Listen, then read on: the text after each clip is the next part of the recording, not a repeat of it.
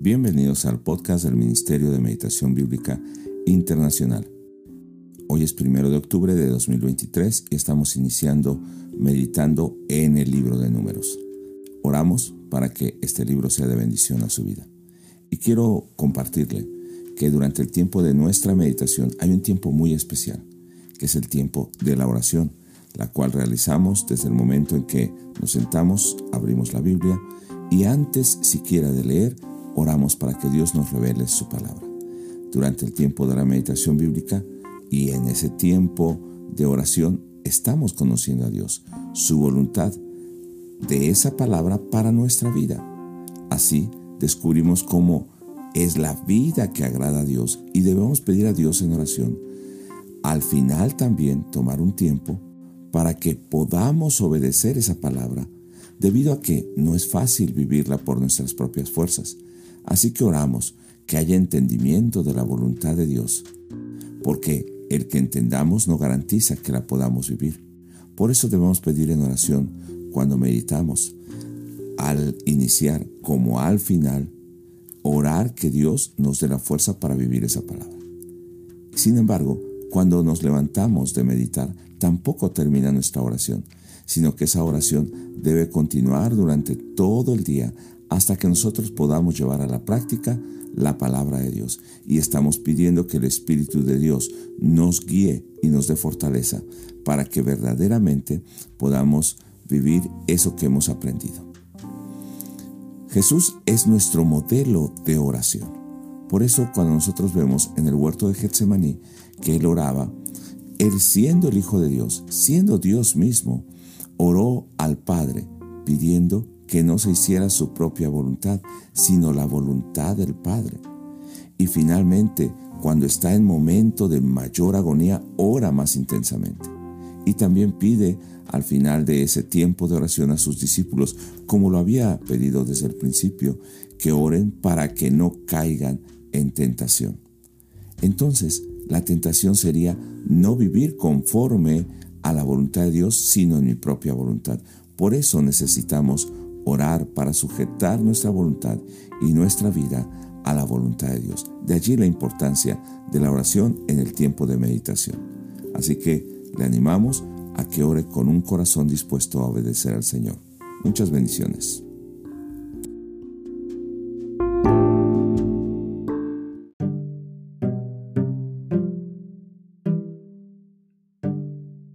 Vayamos a Números capítulo 3 versos 14 al 39 en la versión Reina Valera 1960.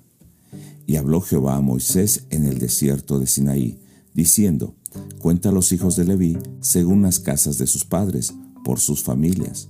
Contarás todos los varones de un mes arriba. Y Moisés los contó conforme a la palabra de Jehová, conforme le fue mandado. Los hijos de Leví fueron estos por sus nombres: Gersón, Coat y Merari. Y los nombres de los hijos de Gersón por sus familias son estos, Limni y Simei.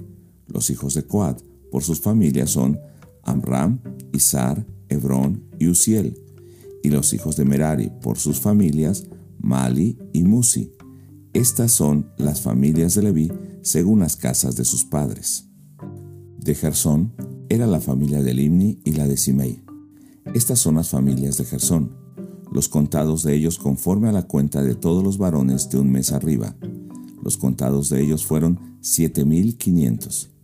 Las familias de Gersón acamparán espaldas del tabernáculo, al occidente, y el jefe del linaje de los gersonitas, Eliasaf, hijo de Lael. A cargo de los hijos de Gersón en el tabernáculo de reunión estarán el tabernáculo, la tienda, su cubierta, la cortina de la puerta del tabernáculo de reunión, las cortinas del atrio y la cortina de la puerta del atrio que está junto al tabernáculo y junto al altar alrededor, asimismo sus cuerdas para todo su servicio. De Coat eran la familia de los Amramitas, la familia de los Isaritas, la familia de los Hebronitas y la familia de los Uzielitas. Estas son las familias coatitas, el número de todos los varones de un mes arriba era 8.600, que tenían la guarda del santuario. Las familias de los hijos de Coat acamparán al lado del tabernáculo, al sur. Y el jefe del linaje de las familias de Coat, Elisafán, hijo de Uziel. A cargo de ellos estarán el arca, la mesa, el candelero, los altares, los utensilios del santuario con que ministran y el velo con todo su servicio. Y el principal de los jefes de los levitas será Eleazar, hijo del sacerdote Aarón, jefe de los que tienen la guarda del santuario. De Merari era la familia de los Malitas y la familia de los Musitas. Estas son las familias de Merari. Los contados de ellos conforme al número de todos los varones de un mes arriba fueron seis mil doscientos. Y el jefe de la casa del linaje de Merari, Suriel, hijo de Abiail, acamparán al lado del tabernáculo al norte. A cargo de los hijos de Merari estará la custodia de las tablas del tabernáculo, sus barras, sus columnas, sus basas y todos sus enseres con todo su servicio, y las columnas alrededor del atrio, sus basas, sus estacas y sus cuerdas. Los que acamparán delante del tabernáculo al oriente, delante del tabernáculo de reunión al este, serán Moisés y Aarón y sus hijos, teniendo la guardia del santuario en lugar de los hijos de Israel. Y el extraño que se acercare morirá.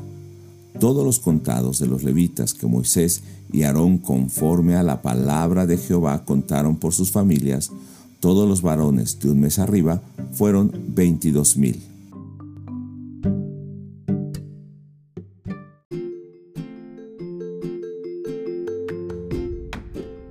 Reflexionemos en este pasaje. Recordemos que el pueblo de Dios ha llegado al monte Sinaí y ha recibido las leyes de parte de Dios. Sin embargo, antes de recibir esas leyes por parte de Moisés, las tablas, ellos fallaron a Dios levantando becerro para adorar. Y ese becerro provocó la ira de Dios. Sin embargo, Dios los perdonó. Y a partir de ese momento, Dios está teniendo su presencia en medio de ese tabernáculo, a pesar de su rebeldía. Así que el libro de números nos va a contar después de ese año, cuando ellos están ahí en el monte Sinaí y han levantado ya el tabernáculo.